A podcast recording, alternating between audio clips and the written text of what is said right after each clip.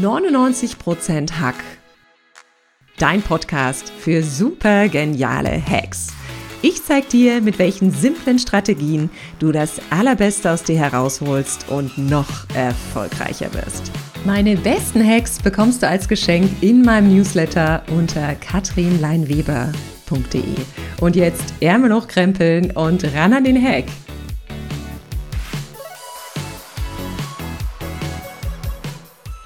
Unserer modernen Welt sind die digitalen Medien nicht mehr wegzudenken. Ganz gleich ob Gaming, TV, Netflix, YouTube, Social Media und Co. Wir verbringen täglich mehrere Stunden mit Mediennutzung. Doch was, wenn unsere Mediennutzung über ein normales Maß hinausgeht? Woran erkenne ich denn, dass ich mediensüchtig bin und was kann ich vor allem tun, wenn ich mediensüchtig bin? Ein Mann kennt die Antworten. Er war selbst betroffen und ist heute der kluge Kopf der Offline-Helden. Und ich glaube, er ist mit Abstand der jüngste Gast, den ich hier im Podcast habe. Ich freue mich außerordentlich, dass er heute da ist. Herzlich willkommen, mein lieber Florian Buschmann. Hallo, liebe Katrin. Und ich gebe zu, das muss ich jetzt ganz kurz erzählen. Florian und ich haben ja unabhängig vom, vom Alter eins gemeinsam. Wir stammen beide aus der schönen Stadt Dresden. Und das muss ich jetzt ganz kurz mal am Anfang dieses mm. wunderbaren Podcasts erwähnen. Lieber Florian, es ist ja frappierend. Ähm, ich habe gelesen, wir verbringen im Schnitt oder der Deutsche verbringt im Schnitt sechs Stunden täglich damit, Fernsehen zu schauen, Computerspiele ja. zu spielen, Handy zu nutzen, Tablet zu nutzen, Netflix zu schauen, in YouTube zu surfen. Das ist ja ein Wahnsinn. Spricht Unfassbar, man da ja. schon von Mediensucht oder wie definiere ich das? Woran mache ich das fest? Also ich glaube, es ist schwer in einer Gesellschaft, wo etwas als normal gilt, die, gesamte, die gesamte Gesellschaft zu verteufeln und zu sagen, hey, alle sind hier mediensüchtig. Ich denke, das ist sehr, sehr schwierig, aber wenn wir den bloßen Fakt betrachten, dass wenn wir zweieinhalb Stunden sinnlos am Handy oder Tablet verbringen, dann sind es am Ende unseres Lebens einfach acht ganze Jahre. Acht Jahre, was kann ich in acht Jahren tun? Und das ist eher das, was mich wirklich traurig und nachdenklich macht, neben den ganzen Folgen, die natürlich dazukommen. Ne? Das finde ich total spannend. Und ich versuche die Leute auch gern wach zu rütteln, weil ich sage, Leute, wenn ihr vier Stunden täglich äh, im Netz seid, rechnet das mal auf die Woche hoch. Das sind 30 Stunden, die euch in der Woche flöten gehen. Die du mit Schlafen, Essen, ähm, mit deinem Partner, mit, keine Ahnung, mit anderen wunderschönen Dingen tun kannst, wie du viel produktiver nutzen kannst. Und lieber Florian, du hast ja eine ganz eigene Geschichte. Du selbst warst ja auch mediensüchtig und ich habe einen Teil deiner Geschichte gehört und das hat mich sehr ergriffen. Magst du uns mal kurz einen Einblick geben? Wo fange ich an? Am besten ganz vorne in einem kurzen Abriss. Also man könnte von außen sagen, ich hatte so eine ganz, ganz glückliche Kindheit, wo man sagt, Mensch, dem ging es sehr gut, aber innen drin waren die familiären Verhältnisse halt zerrissen, da waren viele Streits dabei und das habe ich natürlich auf mich projiziert, dass ich irgendwas nicht richtig gemacht habe. Und dann fiel es natürlich einfach immer in der Online-Welt schnell Erfolge, schnell Anerkennung zu bekommen. Und als dann im Alter von 14 Jahren bei mir ein sehr, sehr schwerer Unfall dazu kam, meine Eltern sich getrennt haben, haben, mein Opa gestorben ist, ich Missbrauch erlebt habe. Also so unglaublich viele Dinge, neben Panikattacken dann noch dazugekommen sind, wusste ich einfach nicht mehr, wo mir der Kopf steht. Und in dem Moment habe ich mich dann zurückgezogen in diese Online-Welt und habe dann bis zu 16 Stunden am Tag online verbracht. Wahnsinn. 16 Stunden, lieber Florian. Meinst du, es braucht oft so ein dramatisches Ereignis, dass man da reinrutscht in die Mediensucht oder kann das auch so ganz schleichend passieren? Das kann auch so ganz schleichend passieren, weil oftmals sind ja die Lebensumstände auch schleichende Art, also wo dann ja irgendwas Kleines nicht stimmt und das über einen längeren Zeitraum halt dazu führt, dass man sich dann nicht wohlfühlt und dann sich mehr und mehr sukzessive zurückzieht, weil die ganzen Spiele, Social Media, was auch immer, hat natürlich auch viel damit zu tun mit Mechanismen, die dafür gemacht sind, dass man abhängig wird. Ne? Ja, natürlich. Es ist eine Milliardenindustrie und ich glaube, es sitzen wahnsinnig schlaue Ingenieure daran, Apps zu konzipieren, in denen wir äh, immer gern genau. mal wieder naschen und in die wir natürlich ja. immer gern wieder reingehen. Und wir hatten im, im Vorgespräch schon mal ein bisschen besprochen, lieber Florian, dass es ja unterschiedliche Mediensüchte gibt und ähm, es gibt natürlich genau. eine Computersucht, es gibt eine Handysucht, es gibt äh, Fernsehsucht, es gibt Pornosucht. Was meinst du denn, was momentan das gravierendste ist oder was die größte Mediensucht ist, die wir in Deutschland haben? Also es ist so, dass Social Media mehr Jugendliche und Kinder in eine Sucht treibt, als Gaming das jetzt macht. Das ist statistisch zeigen das eben Studien. Und auf der anderen Seite ein ganz unterschätzter Faktor ist eben Pornografiesucht. Warum ist das so? Weil niemand drüber redet. 60 Prozent der Deutschen konsumieren täglich Pornografie. Mit 12,7 Jahren findet der erste Pornokontakt Kontakt durchschnittlich statt. Das heißt, wir haben schon Neunjährige, die eben Darstellungen gesehen haben, die einfach total nicht dem entsprechen, was eigentlich Kinder sehen sollten. Und das hat natürlich eine massive Auswirkung, was Scham und was auch nicht, was auch immer eben angeht, ne? Ja, absolut verständlich. Und das klingt ja alles so alarmierend und ein Stück weit dramatisch. Merke ich denn, wenn ich irgendwann mediensüchtig bin oder bekommt das mein Umfeld mit? Wie, wie, wie kriege ich denn das mit, lieber Florian? Also prinzipiell ist es ja so, bei jedem Problem, wir wissen ja tief in uns, dass wir ein Problem haben, aber meistens schieben wir das weg, meistens wollen wir das nicht sehen, meistens wollen wir es nicht wahrhaben und genau das ist eben das größte Problem daran. Wenn ich mir eben die Wahrheit nicht wirklich eingestehe, dann schiebe ich das weiter weg, aber tief in mir weiß ich natürlich, dass ein Problem da ist. Natürlich kann es auch unterbewusst sein, aber spätestens, wenn jemand mal angeteasert hat und das anspricht, dann findet ein Bewusstseinsprozess eben statt. Und das ist wie so ein Samenkorn, was eingepflanzt wird, was dann eben aufgehen darf. Und das ist dann so, wo dann so eine Erkenntnis wächst. Ne?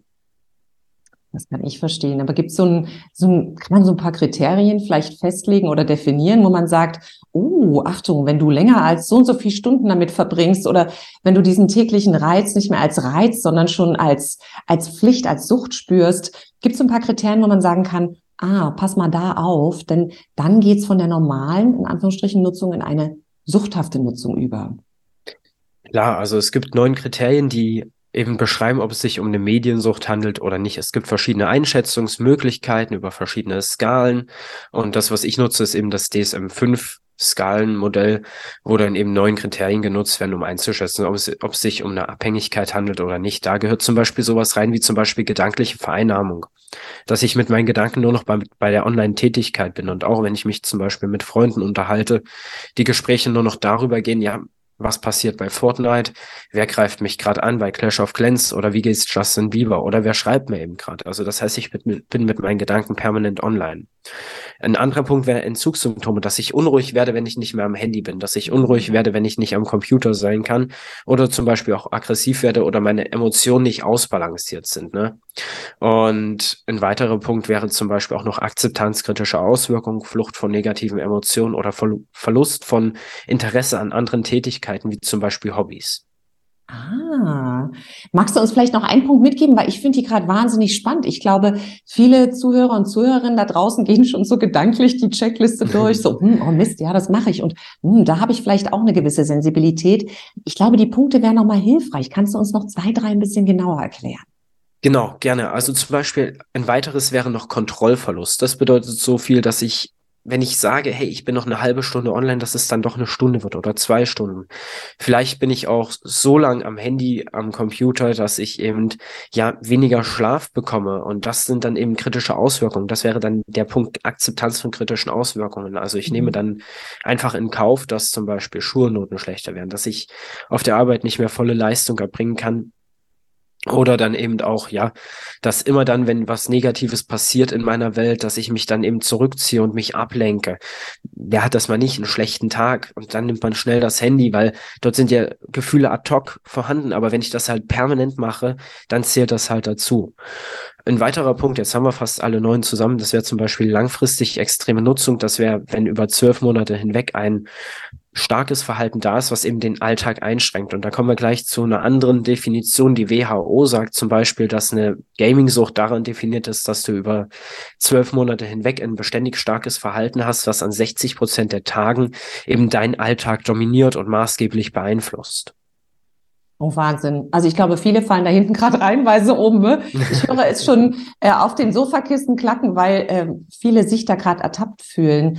Und ähm, ja. du, was macht denn das Thema Mediensucht zwischenmenschlich mit uns? Weil ich meine, Viele kennen, glaube ich, die Geschichten, dass sich einer komplett verabschiedet, weil er irgendwie vier Stunden am Handy rumdattelt oder ähm, ja. ich höre das natürlich auch manchmal von älteren Frauen. Ähm, hier, der ist wieder in seinem Zimmer, der sitzt wieder am Computer oder man kennt es bei Jugendlichen, ne, dass du sagst, mein Sohn, den sehe ich nur noch zu den Mahlzeiten, sonst ist er in seinem Zimmer und äh, hängt am Computer. Was macht denn diese Mediensucht zwischenmenschlich bei uns? Sie stumpfen uns ab. Ganz einfach, weil ich so viele Reize habe, dass ich gar keine Freude mehr an anderen zwischenmenschlichen Aktivitäten oder ähm, ja auf einem für einen Beziehungsaufbau habe. Ja, im Internet geht alles schneller, geht alles krasser. Ich kann stärkere Reize haben, ich kann stärkere Kicks haben. Und das führt dazu, dass ich mich auch gar nicht mehr richtig auf den Gegenüber einlassen kann. Weil ich gar nicht mehr diese langfristige Aufmerksamkeit habe, auch auf der anderen Seite. Ne?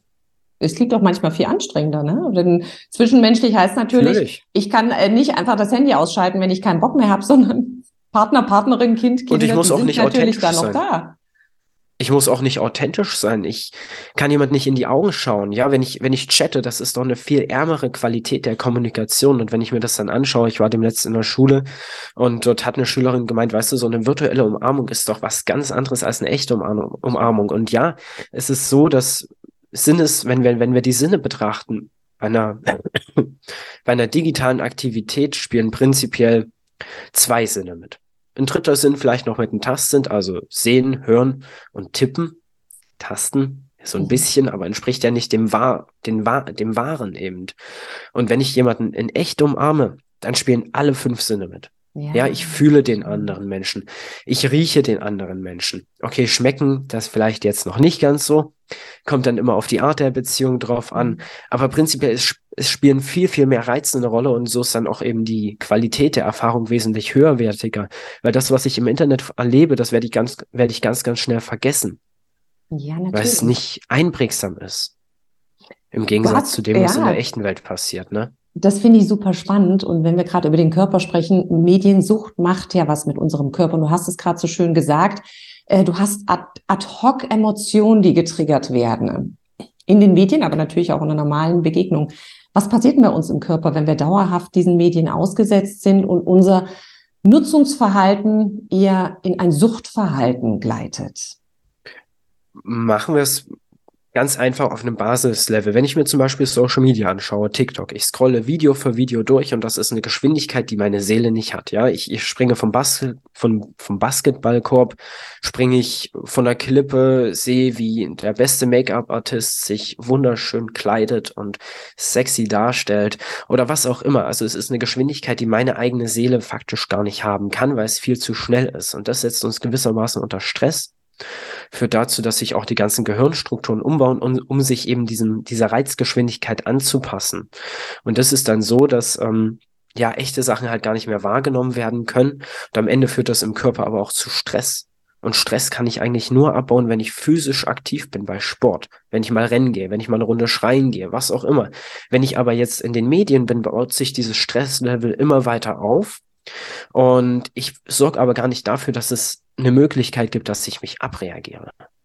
Ja, oder du reagierst dich dann leider an deinem Umfeld ab und das finde ich spannend. Ich hatte neulich, ja, ich hatte neulich in der Tat einen Klienten, der auch von dem Thema Mediensucht betroffen war und ähm, der konnte ohne sein Handy und ohne diese ganzen Medien nicht mehr und wir hatten wirklich diese mentale Erschöpfung auch gesehen, denn ja, total. Du sprichst gerade die Schnelligkeit an und letztendlich bist du ja auch immer wieder also mental muss dein Körper immer wieder eine Entscheidung treffen. Ist das relevant für mich? Finde ich das gut?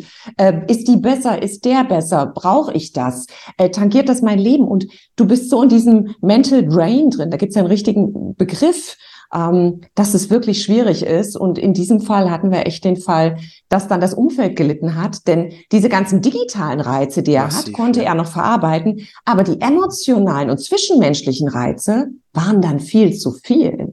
Und äh, die Frage ist natürlich, es gibt ja auch eine positive Wirkung oder zumindest eine kurzfristige ja. positive Wirkung. Denn ich habe ja gelesen, mit jedem Klick und mit jedem einmal Nachrichten öffnen wird ja auch Dopamin ausgeschüttet im Körper. Genau, richtig.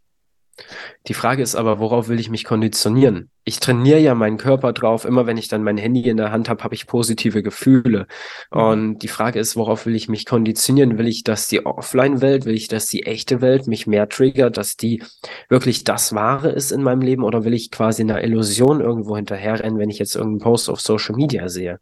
Es geht gar nicht darum, jetzt zu sagen, dass ja alles schlecht ist, sondern es gibt ja eine wirklich sinnvolle Nutzung. Wir nehmen ja auch gerade diesen Podcast auf mit digitalen Möglichkeiten. Und da unterscheide ich auch mal ganz klar, was ist eine sinnvolle und eine sinnlose Nutzung. Und das Problem ist einfach, dass viele in dieser sinnlosen Nutzung drin sind und darunter natürlich ein gesamtes gesellschaftliches Klima natürlich auch leidet. Ne? Absolut. Und das finde ich schön, dass du nochmal differenzierst, denn äh, die Medien haben natürlich auch eine wahnsinnig sinnvolle Sinnhaftigkeit oder eine sinnvolle Nutzungsmöglichkeit, die uns vorhanden ist. Die Abgrenzung ist natürlich schwierig. Lieber Florian, was mache ich denn, wenn ich zum Beispiel selber vielleicht für mich ein normales Verhalten, Mediennutzung feststelle, wenn ich aber merke, mein Partner, meine Partnerin, hm, die ist vielleicht genau gefährdet, mediensüchtig zu sein. Dann kann ich natürlich mit der Person sprechen Vielleicht ist es auch mein Sohn und es ist mit 16 Jahren unfassbar schwer, jemanden ja, sowas ja. zu verklickern. Vielleicht ist es meine Partnerin, die sich die ganze Zeit durch die Serien klickt. Vielleicht ist es mein Partner, der, ähm, keine Ahnung, den, den Pornhub oder keine Ahnung, Pornokanal die ganze Zeit offen hat. Ja. Wie sensibilisiere ich denn die Menschen zu sagen, Achtung, ich sehe da eine Gefahr, ich sorge mich um dich, ohne zu sagen, du hast ein Problem? Du hast ein Problem, ist ja immer sehr, sehr angreifend. Also cool wäre es, wenn ich meine eigenen Emotionen ins Spiel bringe, ganz klassisch. Ich fange mit einer Ich-Botschaft an, ja. Ich bin, ich bemerke, dass du so und so lang online bist und das macht mich traurig, weil ich bemerke, dass das und das hinten runterfällt. Wie könntest du verhindern, dass noch andere negative Konsequenzen dazukommen? Das wäre jetzt schon ein bisschen ausgeführter, ja, aber es geht immer darum, die eigenen Emotionen zu betonen, weil Emotionen sind das Einzigste, was zieht. Denn das stumpft natürlich auf einer gewissen Ebene ab, diese Online-Welt. Und hier kann ich nur noch mit Emotionen arbeiten. Logische Gründe werden hier kaum noch eben ja, funktionieren. Das heißt, es ist immer gut, die eigenen Gefühle ins Spiel zu bringen. Und auf der anderen Seite, was ich gerne mache mit Klienten, dann in Brief zu schreiben. Ja, also dass Angehörige den Betroffenen in Brief schreiben und ganz klar ihre Gefühle mal darlegen. Weil das ist auch wieder ein anderer Sinneskanal. Wenn ich jetzt nur über auditiv, also über, über das Gespräch arbeite, dann bleibt das vielleicht nicht hängen. Ein Brief bleibt noch mal länger liegen, wirkt vielleicht mehr. Vor allem, wenn er dann handschriftlich geschrieben wird, sieht man dann auch, hey, der hat sich vielleicht doch noch ein bisschen mehr Mühe gegeben. Oh, das finde ich eine ganz wahnsinnig schöne Idee, ein toller Hack. Ich sehe gerade da draußen viele Väter und Mütter, die sagen, hm, Brief schreiben bei meinem 14-jährigen, 15-jährigen, 16-jährigen Sohn, der in Fortnite abhängt oder ähm, ihn ansprechen, funktioniert auch nicht. Er arbeitet ja natürlich auch sehr stark äh, zum Thema Mediensucht mit Kindern, mit Offline-Helden. Ihr seid genau. an vielen Schulen unterwegs als Experten. Genau. Ähm, du bist da der führende Kopf. Wie kann ich denn speziell Kinder da mitnehmen, dass sie eine Sensibilität für das Thema haben und dass sie dennoch in ihrer Peer Group nicht außen vor sind. Denn wir hatten neulich die Diskussion, ich meine, meine Tochter ist viel zu jung für ein Handy, sie ist viel zu jung für WhatsApp. Es haben alle WhatsApp in ihrer Clique, es haben alle die Medien. Ne, was machst du, um ein Kind so zu sensibilisieren und um es so mitzunehmen, dass es trotzdem in der Gruppe zugehörig ist? Das ist ja ein wahnsinniger Spagat, lieber Florian. Auf jeden Fall, aber wir leben in einer Welt, wo, wo viele Polaritäten auseinandergehen. Aber für mich gilt immer der eine Leitsatz, nur weil 90 oder 98 Prozent in der Gesellschaft etwas tun, heißt es nicht, dass es für mein Kind oder für mich gut ist. Und das heißt dann auch manchmal Kampf und manchmal sich durchsetzen. Und das heißt dann auch sich mal reiben und erklären, hey, warum entscheide ich mich so und warum machen andere Eltern das nicht so? Da könnte man auch zum Beispiel sagen, hey, weißt du was? Was glaubst du denn, warum diese Eltern das erlaubt haben und was glaubst du denn, warum ich das Ganze nicht erlaube? Also hier auch wieder auf die auf die Ebene gehen, dass das Kind ein Verständnis davon erlangt. Warum sage ich denn nein? Warum sage ich denn, hey, das geht nicht?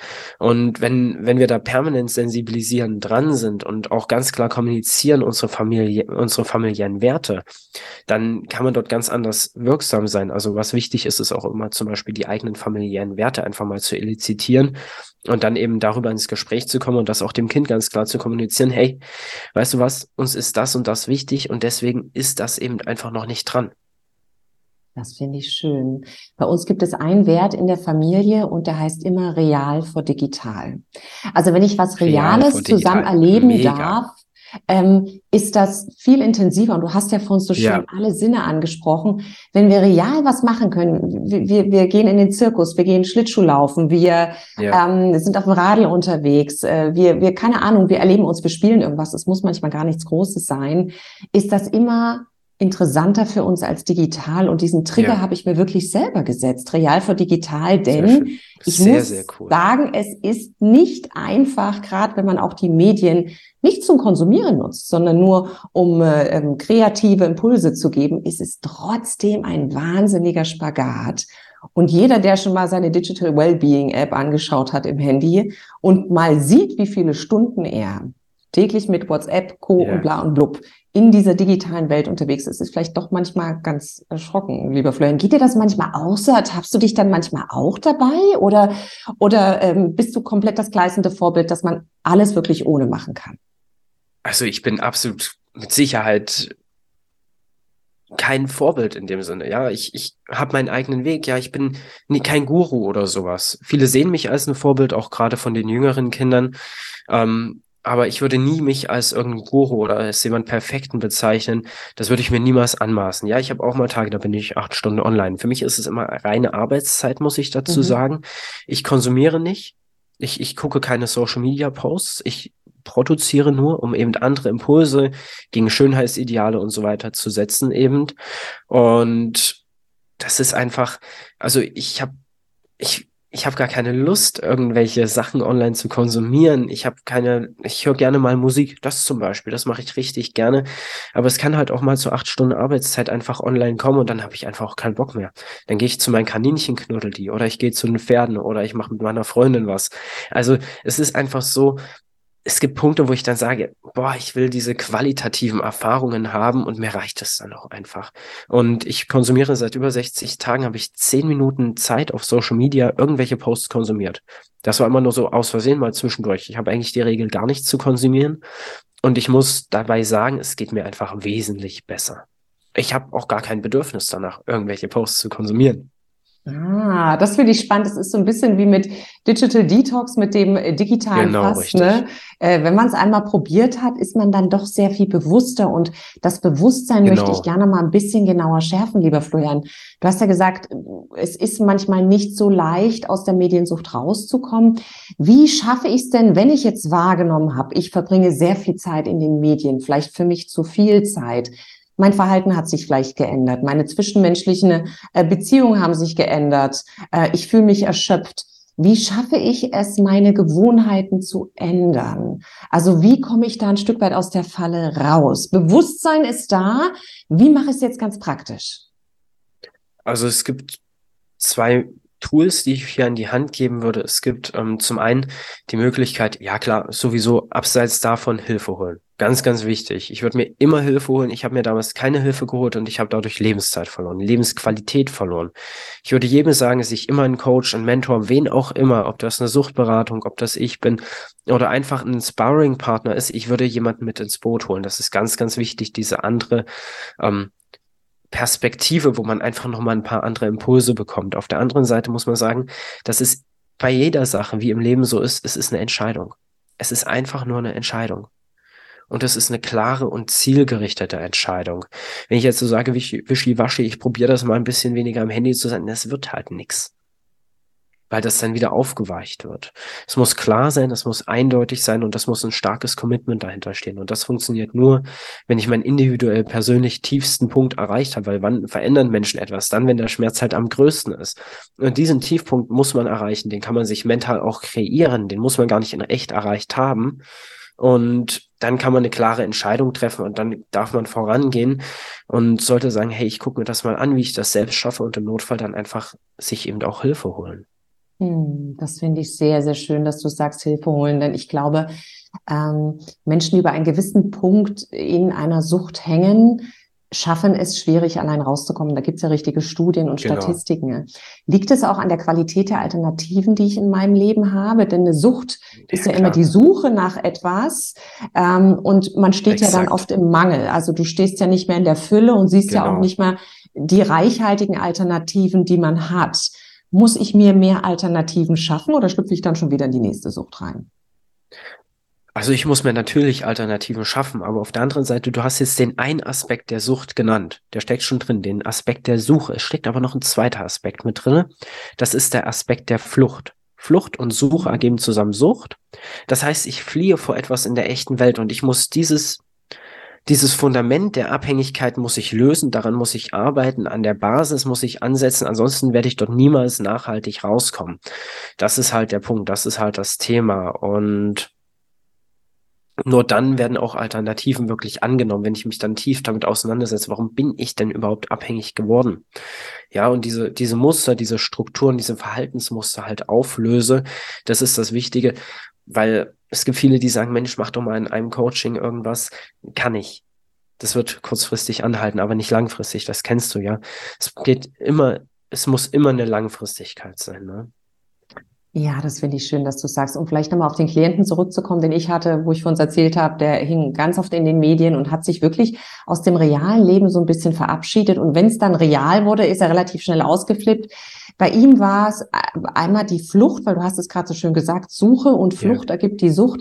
Es war wirklich die Flucht vor der hohen Emotionalität in der Familie. Ähm, vor dem Thema natürlich angenehme Emotionen, aber auch unangenehme Emotionen und für diesen bunten Blumenstrauß. Also dieser Mensch wollte nicht so intensiv fühlen, wie ihm das Leben ihm das angeboten hat. Und das ist mit Kindern ja. natürlich meistens noch mal intensiver als, ja gut, kann in der Partnerschaft auch so sein. Das fand ich sehr spannend. Und da konnten wir dann rangehen. Warum möchte er das nicht so spüren? An der Basis. Warum genau. ist er dann, ist es dann die Flucht, sich zurückzuziehen und zu sagen, ich bin dann raus, ich bin zwar physisch da, aber äh, körperlich vorhanden, aber emotional, sinnhaft gar nicht in eurem Leben. Und das fand ich sehr, sehr spannend. Also das finde ich toll, wirklich zu sagen, holt euch da Hilfe und lasst euch die ersten Impulse geben. Und ich glaube, Florian, ihr begleitet ja auch viele Menschen in euren genau, Projekten genau, und ähm, ihr seid genau. auch an vielen Schulen unterwegs, aber du bist auch als Expertin in vielen Unternehmen unterwegs, begleitest so Menschen und genau, das finde ich wahnsinnig hilfreich. Lieber Florian, dieser Podcast heißt 99 Prozent Hack, das weißt du. Deshalb kommt jetzt natürlich die Frage, was sind denn so deine fünf besten Hacks, wenn du merkst, du bist mediensüchtig Stück. und möchtest aus der Mediensucht raus? Was sind die fünf für dich wertvollsten und wichtigen Hacks, die du deinen Zuhörern und Zuhörerinnen hier mitgeben kannst? Punkt Nummer eins. Ich bin provokativ. Mach so weiter. Mach so weiter wie bisher. Du musst nichts verändern. Mach so weiter und flieg richtig auf die Schnauze. Flieg richtig auf die Schnauze, bis du diese Entscheidung treffen kannst. Dann triff die Entscheidung aber zu 100 Prozent. Wenn du die Entscheidung getroffen hast, dann such dir Hilfe. Das ist ganz, ganz wichtig. Und such dir Sparring-Partner, such dir Alternativen, versuch eine Leidenschaft in dir zu finden. Ich habe das bei einem Klienten gehabt. Jeder von uns hat ein Saatgut in sich. Jeder von uns hat so viel Potenzial in sich. Jeder von uns kann alles Mögliche erreichen.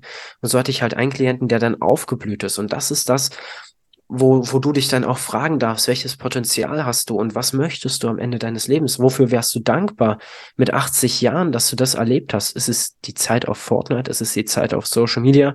Oder ist es was ganz, ganz anderes? Das finde ich wahnsinnig toll. Das finde ich wahnsinnig toll. Was war denn dein ganz persönlicher Hack, den du damals selbst erfahren hast, lieber Florian? Mein persönlicher Hack war eine 30-Target-Challenge, die ich gemacht habe. Ich habe mir einen Plan gemacht mit 30 Kästchen und dann habe ich jeden Tag abgehakt und habe dieses Gefühl, dieses positive Glücksgefühl aus der virtuellen Welt in die Online, äh, in die echte Welt eben transferiert und habe mich dann gefeiert, wenn ich es eben geschafft habe, wenn ich es geschafft habe, einen Tag ohne Gaming zu schaffen. Aber mein mhm. eigentlich, mein prinzipiell wirklich fundamentaler Hack war, eine klare Entscheidung zu treffen.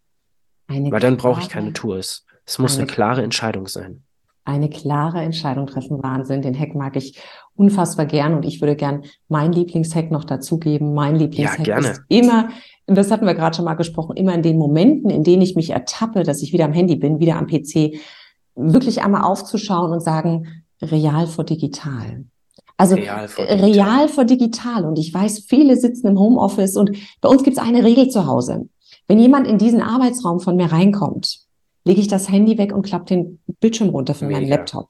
Um einfach zu zeigen, Augenkontakt, die Verbindung wird gehalten. Ich, ich sehe da. dich.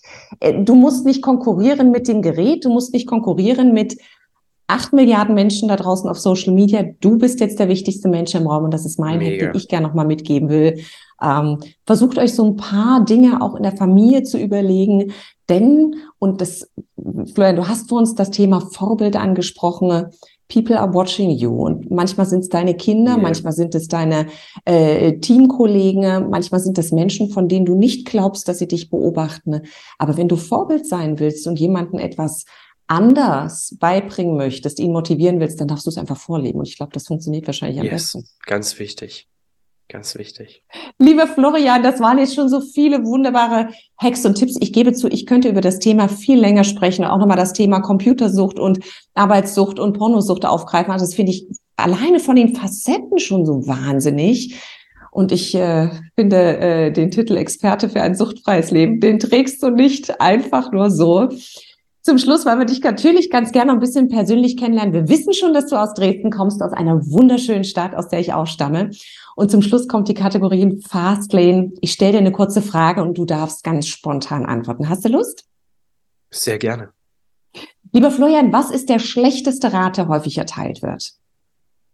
Der schlechteste Rat, der häufig erteilt wird. Wow. Spannende Frage. Du musst was erreichen. Hm. Du musst irgendwie sein. Hm. Hm. Es ist nur Authentizität, nur Wahrhaftigkeit. Mhm. Das ist das Einzige, was zählt. Oh, sehr schön. Lieber Florian, welche Dinge sind gut, wenn man sie nur manchmal oder selten macht? Alle Dinge. Schon im alten Griechenland haben die Philosophen ja gesagt, die Menge macht das Gift und so ist es doch mit jeder Sache, ja. Die Menge macht das Gift. Zu viel Sauerstoff ist auch nicht gesund. Zu und viel atmen ist auch nicht gesund. Wahnsinn. Sehr schön. Die Menge macht das Gift. Und das passt doch so wunderbar auch zu diesem genau. Podcast. Und die letzte Frage, lieber Florian, wenn du irgendwo auf dieser wunderschönen Erde eine große Anzeigentafel aufstellen könntest, ja, sehr wo würde Frage. sie stehen und was würde vor allem draufstehen? Sie würde vor dem Mediamarkt stehen und es würde draufstehen, wie sieht eine gute Kindheit aus? ein wunderschöner Denkanstoß, denn wir hatten ja. am Anfang auch nochmal besprochen und ich glaube, da haben wir noch nicht aufgenommen, das Interview, dass die Kindheit momentan durch diese ganzen Medien so überlagert wird, dass diese Leichtigkeit, das Spielerische, das Unverblümte, das Ungebogene, dieses ähm, Sein und aus dem Herzen lachen, bei ganz, ganz vielen Kindern leider abhanden gekommen ist. Ich danke dir für diesen wunderbaren Gedankenanstoß und ich danke dir vor allem von Herzen, lieber Florian, für diese unfassbar wertvollen Tipps.